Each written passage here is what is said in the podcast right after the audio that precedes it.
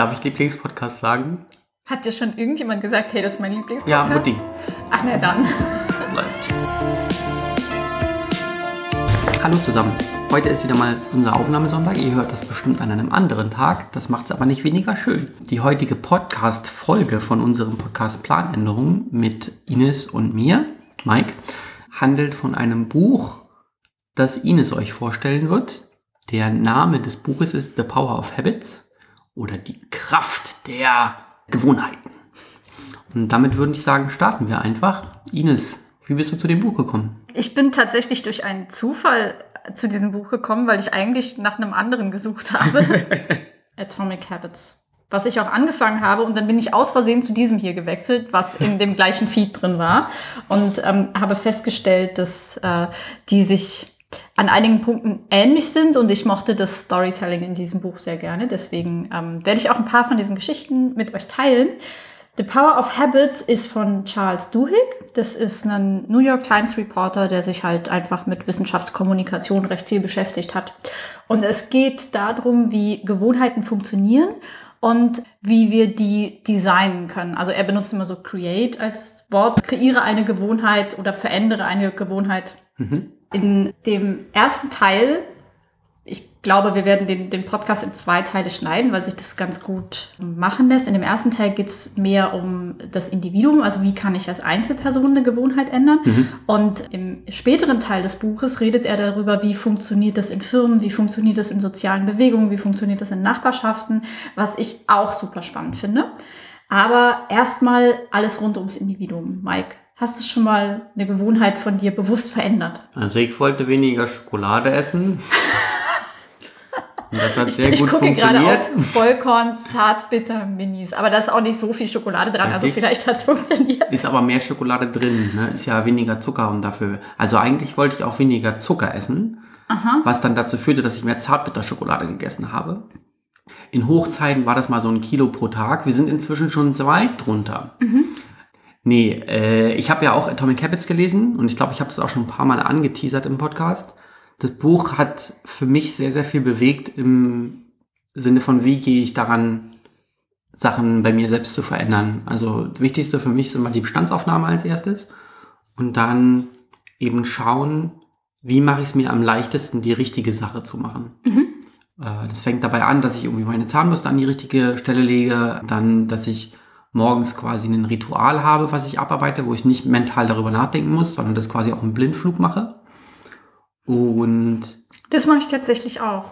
Das ist praktisch. Ähm, mentale, also dann fängt die Arbeit quasi erst an, wenn man am Schreibtisch sitzt. So und alles davor ist so ein abgespieltes Programm, was irgendwie dann dahin kommt. Ich bin auch jedes Mal wieder überrascht. Ich habe letztens irgendwann mir einen Zahnputzbecher gekauft.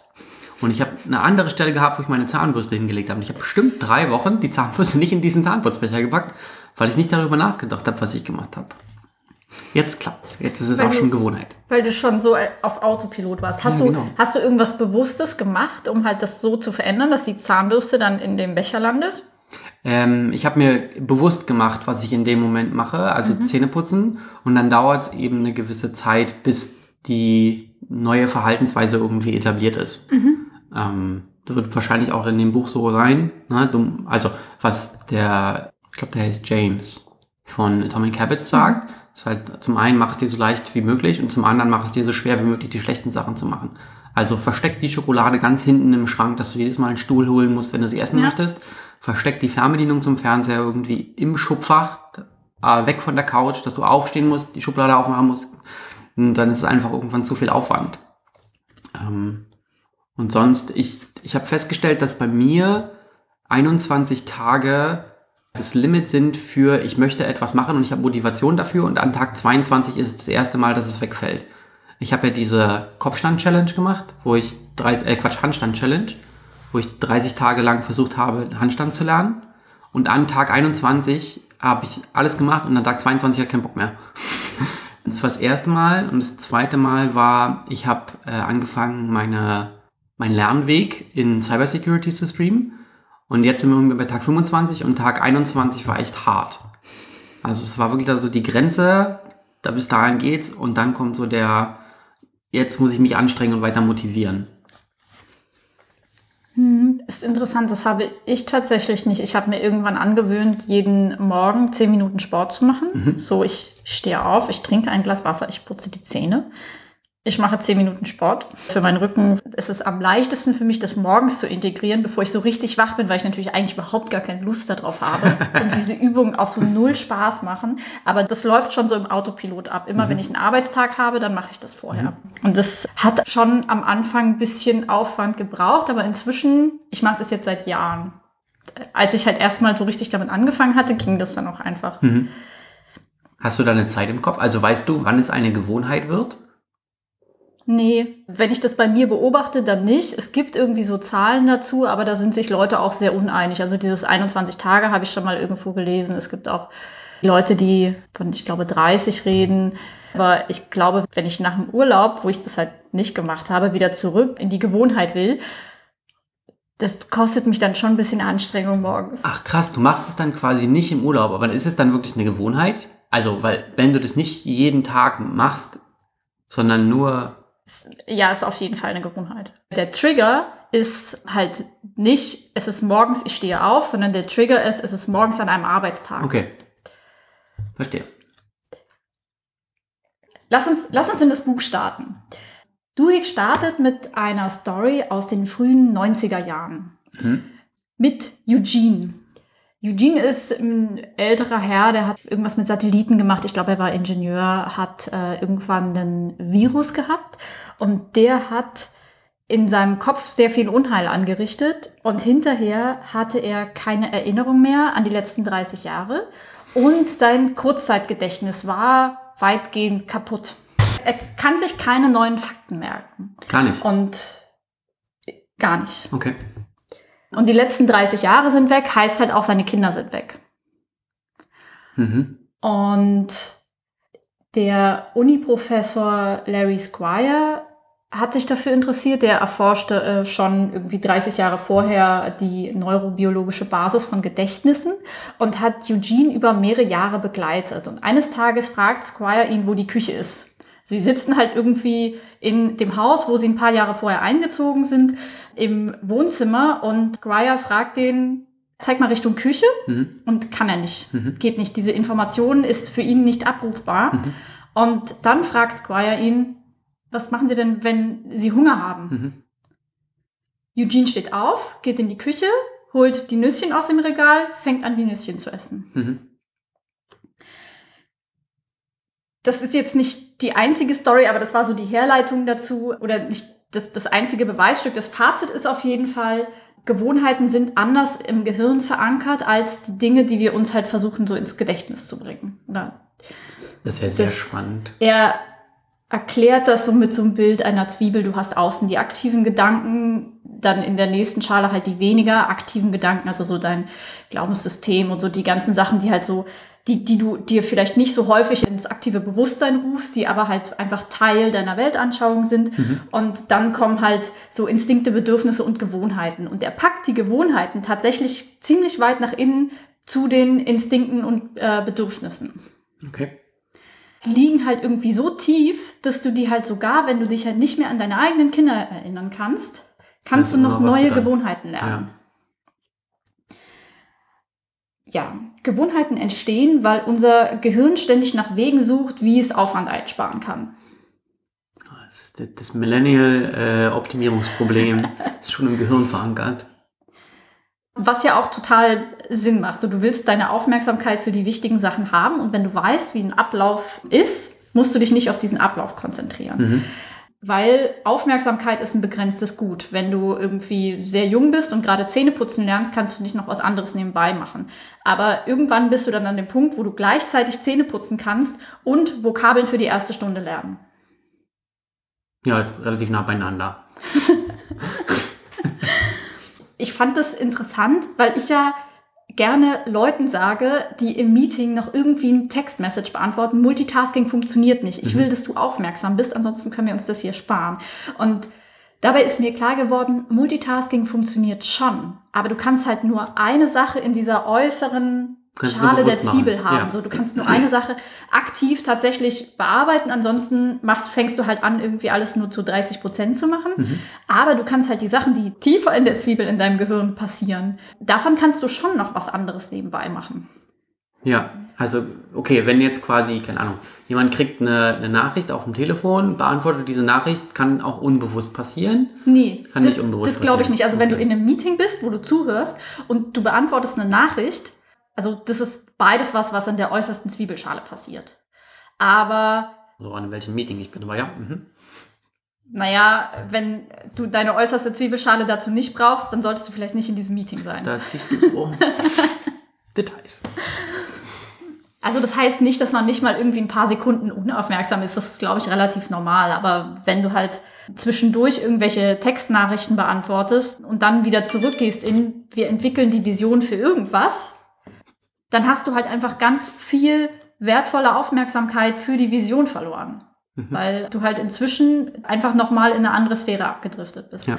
Und auf der anderen Seite gibt so dieses Bild der, der multitaskingfähigen Hausfrau. Und ich glaube, da funktioniert es total gut, weil du hast irgendwann so häufig gebügelt, dass du bügeln automatisch kannst. Das heißt, du kannst gleichzeitig bügeln, den Backofen im Blick behalten und noch mit einer Freundin am Telefon quatschen. Okay. Ich glaube, das funktioniert schon, weil halt Backofen im Blick behalten und bügeln Habits sind, weil die Gewohnheit geworden sind und das halt so automatisch funktioniert, dass du dich nicht mehr darauf konzentrieren musst. Wenn ich bügle, geht es nicht, weil ich mache das so selten, dass es äh, ich, ansonsten schlimme Sachen passieren würden. Aber ich glaube, wenn du das häufig genug gemacht hast und das Gewohnheit ist und es in deinem Zwiebelhirn weit genug nach innen gerutscht ist, kann das schon funktionieren. Ich finde diese äh, Metapher mit dem Zwiebelhirn sehr angenehm. Meine äußere Schale ist voll, sie schält sich. Ich muss eine neue äußere Schale aufbauen. Diese Art und Weise, wie sich unser Gehirn an so Abläufe gewöhnt, lässt sich sogar im Hirn messen. Ein kleines Rattenexperiment. Ich rede mal nicht darüber, wie die diese Daten aufgenommen haben, ich, äh, aber ähm, darüber, was diese Daten uns sagen. Versuchsaufbau. Die Ratte ist in so einem ganz kleinen ähm, Maze, Labyrinth. Labyrinth. Und es gibt einen Trigger, also es, es klickt und die, die Tür geht auf. Mhm. Sie muss ein paar Schritte laufen, äh, mal abbiegen und dann gibt es da eine Belohnung, ein bisschen Mhm. Schokolade oder so. Mhm. Am Anfang kennt das Gehirn der Ratte den Weg und den Ablauf noch nicht. Beschreib mal, was du in diesem Bild hier, das ich dir aufgemacht habe, siehst. Also wir haben äh, ein Balkendiagramm. Ein vertikales. Du, du machst es so kompliziert. Ich mache es so kompliziert. Also man sieht, dass da ganz viele Striche sind und die Striche sind relativ, also am Anfang und am Ende sind ein paar höhere und in der Mitte sind irgendwie Mischmasch. Bisschen hoch, bisschen runter, bisschen hoch, bisschen runter. Gibt Also kein das- Muster. Das zeigt Gehirnaktivität. Und die Gehirnaktivität, also das Gehirn ist die ganze Zeit aktiv. Das Ja. feuert die ganze Zeit. Ja. So, weil die Ratte die ganze Zeit guckt, ah ja, wo bin ich denn jetzt hier? So, muss ich da, muss ich da? Ist es halt irgendwie gefährlich hier? Mhm. Das Gehirn ist die ganze Zeit super aktiv und irgendwann hat die Ratte das ein paar Mal gemacht und dann sieht der Ablauf so aus. Du hast, du hast den, das, das, es passiert genau das Gleiche. Mhm. Beschreib mal, was du hier siehst. Wir haben am Anfang Aktivität, dann haben wir ein großes U, also es geht rapide nach unten, dann bleibt es auf einem relativ niedrigen Level und dann am Ende geht es nochmal hoch. Was halt heißt, Es Schokolade ist, schlecht verraten. Ich glaube, also wenn es so- ist wie für... glaube ich nicht die Schlussfolgerung könnte aber auch sein. das heißt, du hast am Anfang den Trigger, Ja, da sagt das Rattengehirn, hello. Da, da ist es sehr, sehr aufmerksam. Ja. Dann weiß es halt, okay, es, es passiert gerade was. Mhm. Dann gibt es diesen gewohnten Ablauf. Da ist das Rattengehirn ganz gechillt, weil das muss nicht viel machen. Und dann bei der Belohnung geht es aber wieder hoch. Also dafür brauchst du nicht unbedingt Aufmerksamkeit, sondern da geht es halt einfach hoch, weil Belohnung ist geil, dann feuert das Gehirn. ja. So. Wobei das auch nochmal sehr spannend ist. Ich habe ein Buch gelesen, das heißt Drive. Und da sagt der Autor, dass extrinsische Belohnung gar nicht so wichtig ist wie intrinsische Belohnung.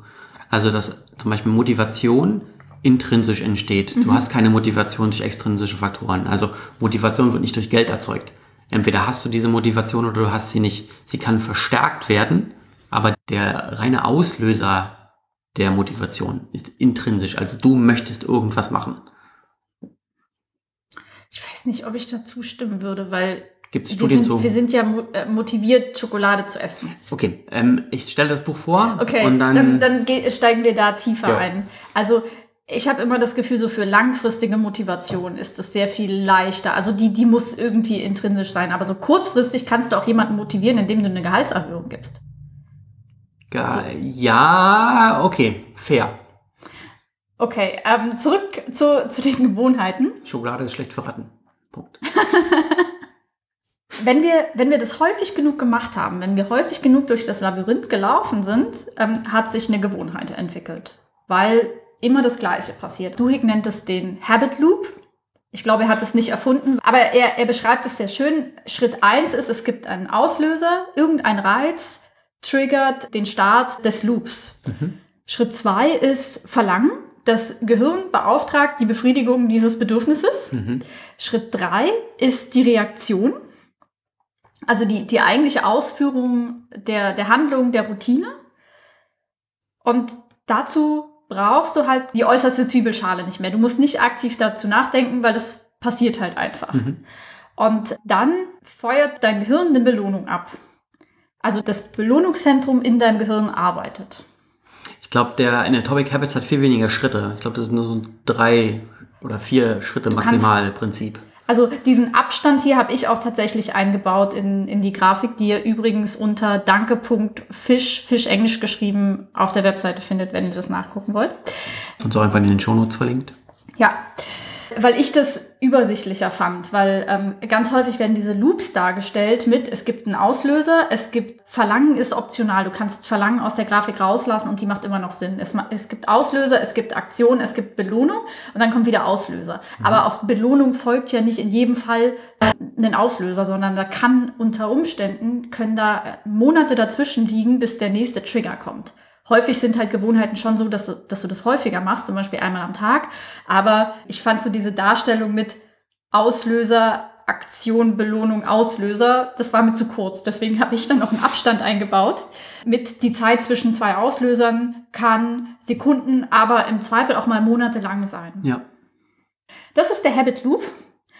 Und daraus ergibt sich natürlich die interessante Frage, wie verändert man denn nun eine Gewohnheit? Also der erste Schritt ist erstmal zu verstehen, wie, wie funktioniert eine Gewohnheit, wie kann ich dann dieses Wissen umsetzen, um tatsächlich eine Änderung herbeizuführen, was natürlich der schwierige Schritt ist. Hm.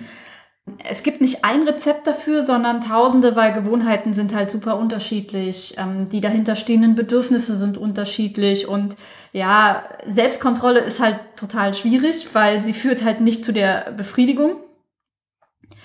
Und deswegen rät Duhigg halt davon ab, zu viel über Selbstkontrolle zu machen, Mhm. sondern er sagt halt, designe dir eine neue Be äh, Gewohnheit.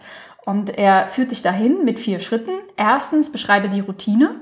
Also du dokumentierst, welche Handlung soll ähm, korrigiert werden und die einzelnen Schritte davon. Er nimmt als Beispiel, als er angefangen hat, dieses Buch zu schreiben, hatte er den Cookie Habit. Und Wer hat denn diese? Das kann ich mir gar nicht vorstellen. Auslöser war, seine Frau hat irgendwie gesagt, hm, du hast ja schon ein bisschen zugelegt. Er ist auf die Waage gestiegen, war vier Kilo mehr, ist jetzt noch nicht so dramatisch, aber so, dass man denkt, okay, so, ich denke mal drüber nach, wo könnte das herkommen? Ah, ich gehe ja jetzt irgendwie jeden Nachmittag einen Cookie essen und schreibt dann halt für ein paar Tage auf, was, was er da tatsächlich macht. Er läuft halt irgendwie runter in, in die Cafeteria, isst einen Cookie, quatscht mit ein paar Freunden, läuft wieder hoch, arbeitet weiter. Schritt zwei ist, identifiziere den Auslöser. Also er dokumentiert ebenfalls für mehrere Tage, was passierte direkt, bevor er das Verlangen wahrgenommen hat, einen Cookie zu essen. Und ähm, er hat fünf Hilfsfragen dazu, weil er sagt, die größte Wahrscheinlichkeit, dass das davon ausgelöst ist, ist von fünf Sachen.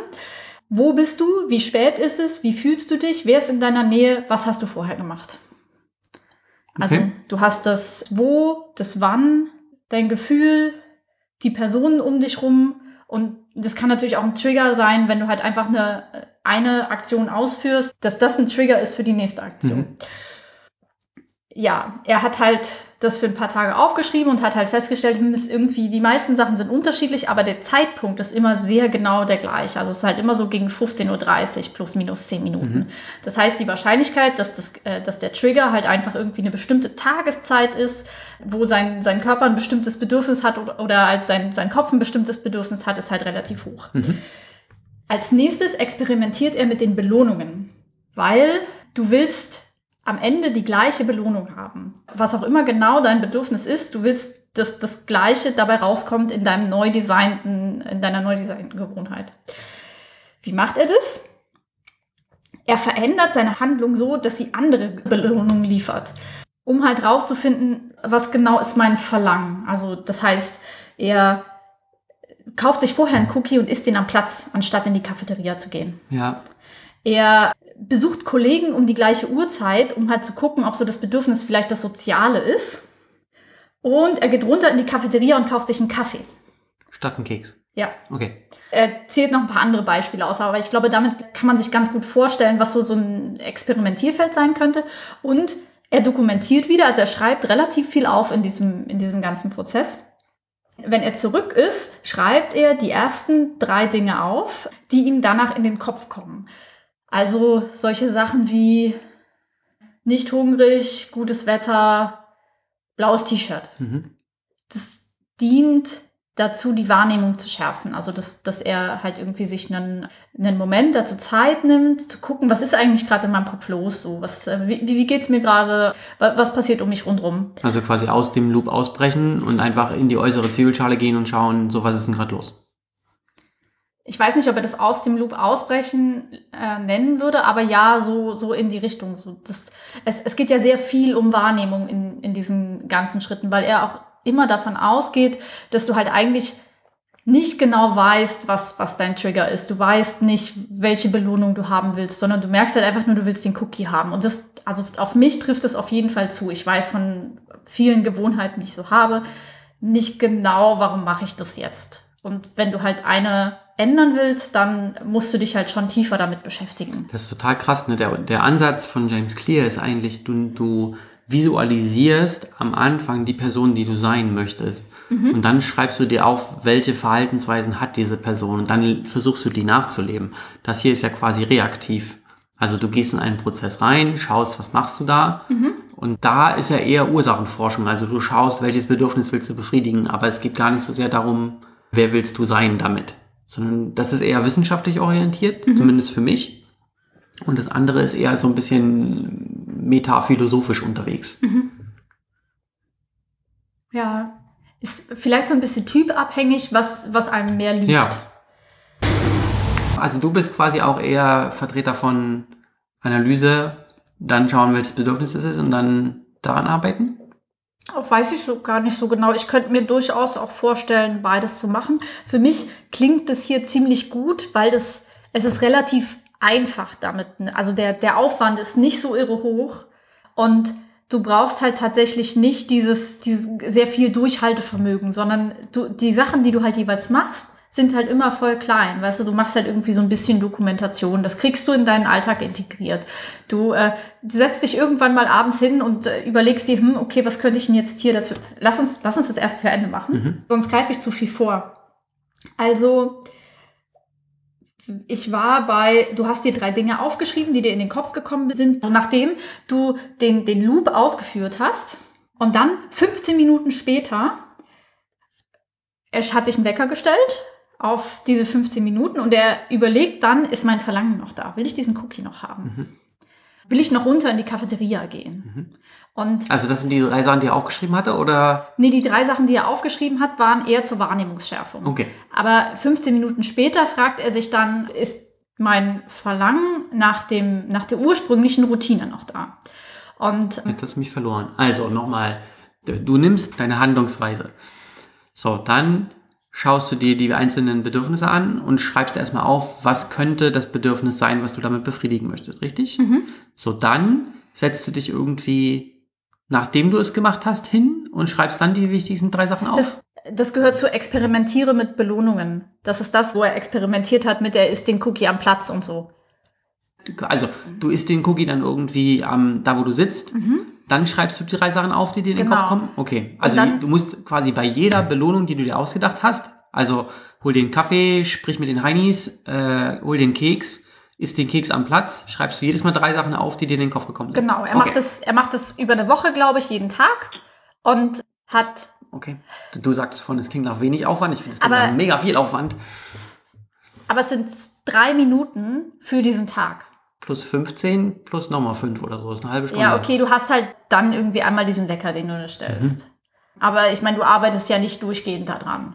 Gut, du hast halt dann die Unterbrechung, das, ähm, das, es macht halt Sinn für Gewohnheiten, die dich tatsächlich stören. Aber bei allem anderen würdest du halt sowieso nicht sagen, ich nehme mir jetzt vor, diese Gewohnheit zu ändern.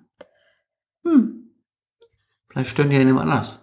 Oder jemand anders sagt dir, die stören. Also, Ja, aber auch dann ist ja dein, dein Wunsch relativ stark, dass du die Gewohnheit änderst. ja. Stimmt. Du brauchst halt nicht irre viel Selbstdisziplin, um den Wecker zu stellen und dich dann halt nochmal zu fragen, hm, will ich den Cookie noch? Ist halt nicht so wie, oh, ich gehe jetzt joggen. Oh ja.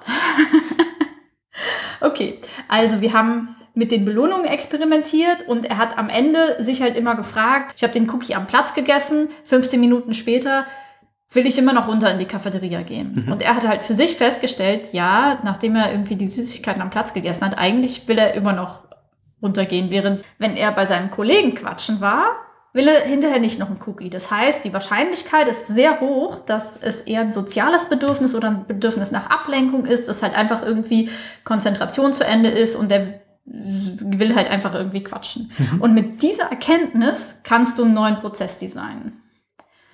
Was wäre denn gewesen, wenn der, wenn der immer noch den Keks hätte essen wollen? Dann hätte er sich äh, als nächstes gefragt, was von dem Keks will ich haben? Will ich den Energieboost von dem Zucker haben? Gibt es was anderes, was nicht so viel Zucker hat, was mir auch so einen Energieboost gibt? Okay. Also dann, du musst halt einfach irgendwie so lange analysieren, bis du halt tatsächlich an einem Punkt bist, wo du sagen kannst, okay, damit kann ich einen alternativen Prozess aufsetzen. Hm. Deswegen hat er das mit dem Kaffee oder schwarzen Tee oder so probiert, dass, dass er halt, weil dir das ja auch irgendwie so einen kurzen Energieboost am Nachmittag äh, gibt, Mhm. Koffein Mhm. anstatt Zucker. Und ja, das wäre halt dann eine mögliche Alternative. Verstehe. Okay. Und letzter Schritt, Schritt 4 ist, mache einen Plan. Das ist immer gut. Er kennt ja jetzt den Auslöser und die äh, Belohnung, die er will. Das heißt, er kann halt jetzt sagen, okay, ich stelle mir einen Wecker für exakt 15.30 Uhr, was ja seine Triggerzeit ist. Und geht halt einfach dann zu einem Kollegen, verabredet sich mit irgendjemandem, geht halt irgendwo hin, wo er weiß, dass er eine soziale Interaktion haben kann Mhm. und geht dann halt wieder zurück und braucht keinen Cookie mehr. Und er sagt, wenn die gleiche Befriedigung entsteht, hast du eine gute Chance, dass du das halt irgendwie zur Gewohnheit machen kannst. Am Anfang ist vielleicht ein bisschen schwierig, vergib dir, wenn es mal nicht klappt oder wenn halt einfach an dem Tag keiner da ist, mit dem du reden willst, dann gehst du halt trotzdem Cookie essen, macht nichts, probierst es am nächsten Tag wieder. Und er sagt halt auch so, es ist für ihn wichtig, das so aufzuschreiben, dass du halt dann auch so die, die neue Gewohnheit schreibst du dir halt einfach in dieses Tagebuch, Notizbuch, in dem du den anderen Kram auch schon Mhm. reingeschrieben hast. Ja, das ist, das ist der Ablauf. Das Ding, das ist sehr viel Zeitaufwand. Also an, vielleicht nicht nach Zeitaufwand, aber sehr viel mentalem Aufwand. Wohingehend bei Atomic Habits finde ich, ist es eher intuitiv gestaltet. Also es ist ein, wie siehst du dich selbst oder wie möchtest du dich in der Zukunft sehen? Was hat diese Person? Darüber denkst du halt irgendwie eine halbe Stunde nach. Und dann versuchst du das in möglichst kleine Schritte, also in Atomic Habits runterzubrechen, dass du dich immer weiter dieser person annäherst. Also zum Beispiel, du wärst gerne eine Person, die nicht diesen Keks isst oder diesen Keks braucht, etc. pp. Aber Ja. vielleicht ist es meine Präferenz. Also ich bin ja normalerweise ein eher analytischer Mensch, aber in dem Fall mag ich es gern intuitiv, auch weil ich glaube, dass Verhaltensweisen eben für mich eher intuitiv geprägt sind. Das ist ja der Sinn dahinter, ne? Also das innere Zwiebel und ich muss halt irgendwie von außen nach innen verlagern, deswegen mache ich es einfach super oft ähm, und schaue, dass ich dann am Ende mit einem Bild von mir rausgehe, was ich besser finde oder was ich äh, erstrebenswert finde. Mhm. Ja, ich könnte mir vorstellen, dass mir das hier eher liegt. Also äh, ich schreibe ja tatsächlich gerade auch ein bisschen mehr auf von dem, was ich halt den, den Tag über mache Mhm. und ähm, schreibe mir halt auch so ein bisschen auf, wie, wie war mein Tag eigentlich. Mhm. Und habe das Gefühl, dass mir das ganz gut hilft, so Sachen zu reflektieren. Und da würde das halt total gut reinpassen. Also wenn du halt sagst, ich bin mit dem und dem unzufrieden, dass du halt dann einfach die so Kleinigkeiten den Tag über aufschreibst, ist halt so wie Leute, die mit ihrer Ernährung sehr unzufrieden sind, denen hilft es total häufig, ein Ernährungstagebuch zu führen. Und dann halt irgendwie mal die Woche zurückzublättern und zu gucken, hey, wie sieht das denn aus? Ja, Weil dadurch verstehe. brauchen sie halt nicht mehr den anderen, der ihnen sagt, so sollte deine richtige Ernährung aussehen, sondern mhm. sie haben halt eine Möglichkeit, selber Schritte vorzunehmen, die zu ihnen passen mhm. und die halt dann nicht sind, okay, du ersetzt jetzt halt irgendwie die Schokolade durch Sellerie, weil es halt machst du zwei Tage und dann hast keinen Bock mehr. Dann tunkst du die Schokolade in dicke, nee, was, den Sellerie in dicke, dunkle Schokolade.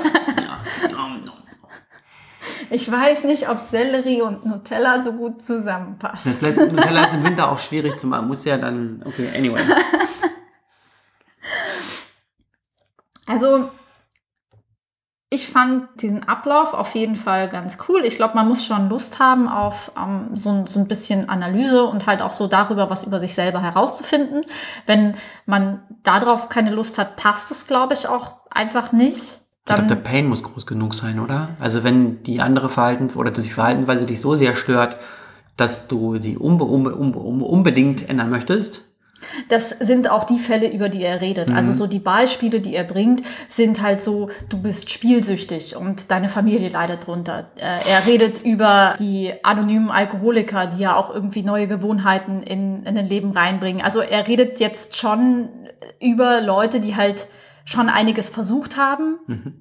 Und die halt einfach 30 Jahre lang geraucht haben und keinen Job halten konnten und sich ungesund ernährt haben er will denen was an die Hand geben, damit sie halt was ändern können. Ja. Es ist nicht so ein, auch mach noch ein bisschen Selbstoptimierung, wenn es dir eh schon gut geht. Ich glaube, dafür kann man das auch benutzen. Mhm. Aber ähm, er geht schon von so, also zumindest in den Beispielen, die er bringt, von eher dramatischen Fällen aus. Das mit dem Keks ist dann vielleicht ein bisschen Overkill. Also ja, dieser Ablauf lässt sich mit dem Keks ganz gut beschreiben, aber du kannst diesen Ablauf auch durchgehen mit, du bist spielsüchtig, dein äh, Trigger ist Stress und du willst halt den, den, den Stress irgendwie loswerden. Du weißt, dein Gehirn entspannt sich, wenn du am irgendwas Tisch sitzt. Mhm.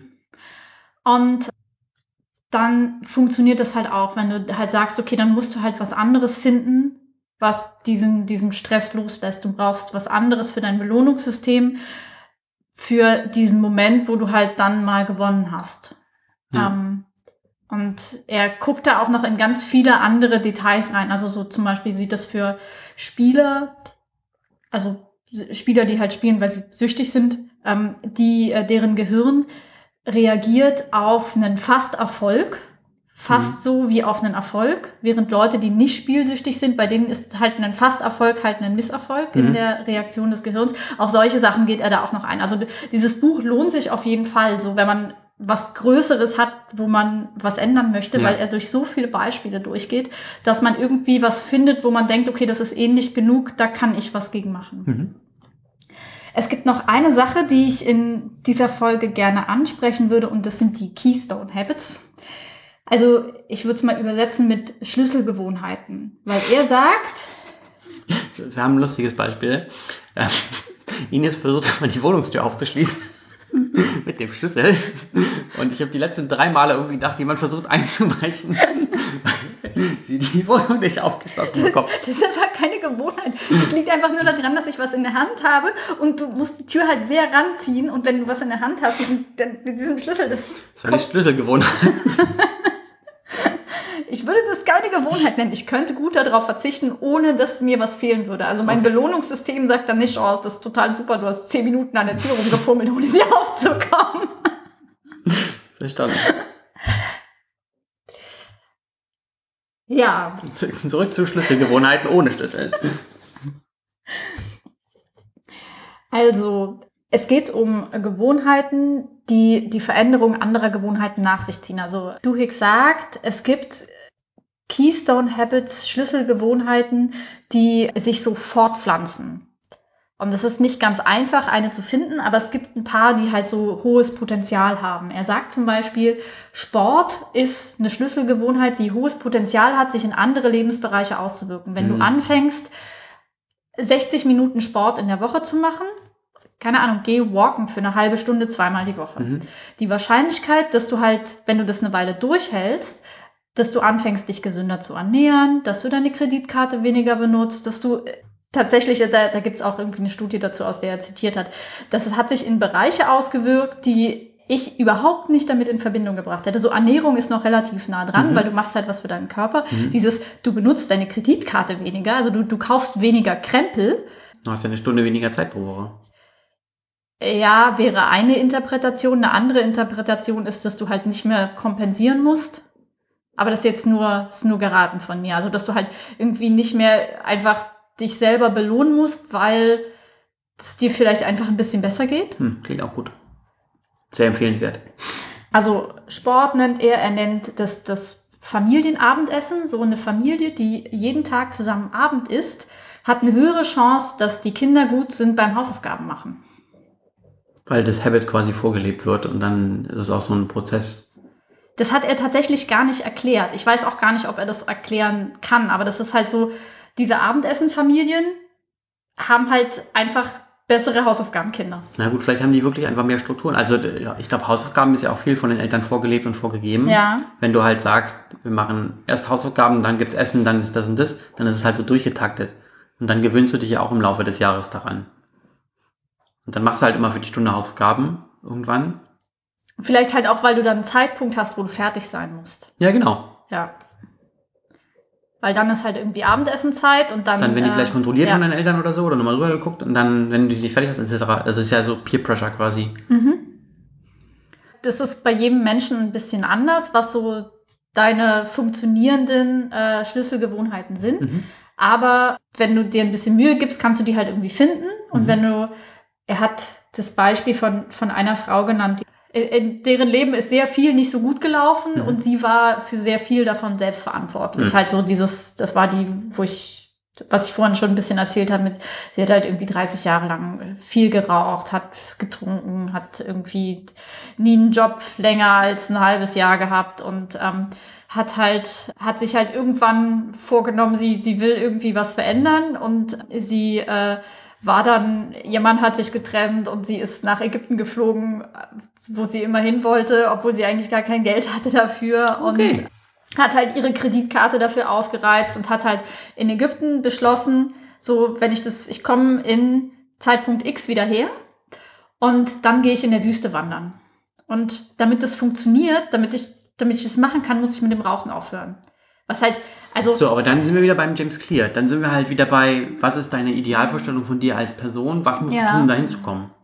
Ich glaube auch nicht, dass sich das gegenseitig ausschließt. Also er hat halt das so erklärt mit, sie hat tatsächlich das Rauchen aufgegeben, das war eine Schlüsselgewohnheit und von diesem Rauchen aufgeben hat sie halt dann irgendwie Stück für Stück sich andere Sachen ähm, angewöhnt. Mhm. So, das, das war halt ihre, ihr Keystone-Habit und dann hat sie halt irgendwann sich gesünder ernährt und dann hatte sie halt auch irgendwann einen, ähm, einen Job, den sie länger behalten hat und es hat sich so in ihr Leben ausgedehnt. Mhm. Das heißt aber nicht, dass, es, dass nicht das andere auch ein Stück der Wahrheit ist. Also so, dass halt irgendwie dieses Zielbild, ich will die Person, die durch die Wüste wandert, ähm, als Motivation. Also ich finde, das passt in diesem Fall zumindest voll gut zusammen, dass Mhm. du halt beides machst. Mhm. Weil ich glaube, wenn du nur die Motivation hast, ist es auch schwierig, weil dann bist du auch, also viele Leute kommen dann auch an so einen Punkt, wo ja sie sagen, okay, ja, schaffe ich sowieso nicht, vielleicht bin ich einfach nicht diese Mhm. Person. Aber wenn du mit irgendwas angefangen hast und wenn du das durchhältst, dann schaffst du auch den nächsten Schritt. Mhm. So die Small Wins ergeben weitere kleine Ja. Gewinne so. Und er sagt halt auch so, nimm dir halt nur eine Gewohnheit vor. Versuch nicht fünf zu Sachen zu Ja, ja, ändern oder auch nur zwei. Starte mit einer. Mhm. Ja, damit bin ich mit dem ersten Teil durch. Cool. Das sind sehr, also ich finde es sehr spannend, dass das äh, so zwei verschiedene Ansätze sind, die aber am Ende aufs gleiche Ziel auswirken, Mhm. hoffentlich. Wollen wir mal was testen? So Zum bis, Beispiel? bis zur nächsten Folge, keine Ahnung. Ich würde gerne mehr Bücher lesen. Ähm, Aber Mike, du ähm, machst gerade sehr viel Streaming und sehr viel Arbeit. ja, deswegen kann glaube, ich ja morgens noch ein Buch lesen.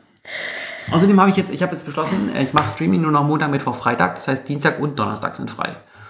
Dann ist es langfristig, glaube ich, besser für mich. Dann habe ich immer so Tag on, Tag off, Tag on, Tag off, Tag on, Mhm. zwei Tage off.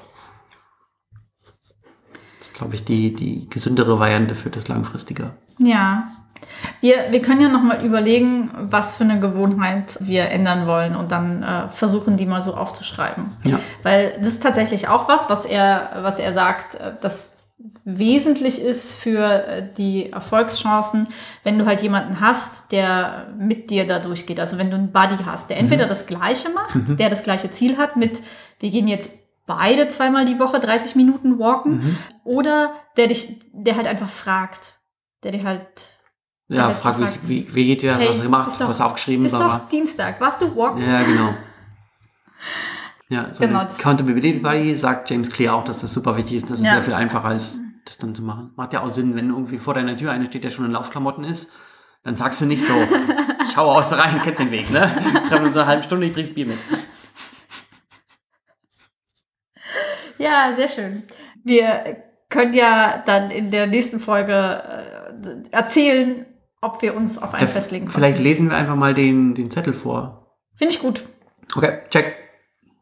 Alles klar. Dann sind wir mit dem Teil durch und als nächstes kommt Gewohnheiten von Gruppen. Das war eine sehr schöne Folge. Vielen Dank für die Vorstellung dieses wundervollen Buches.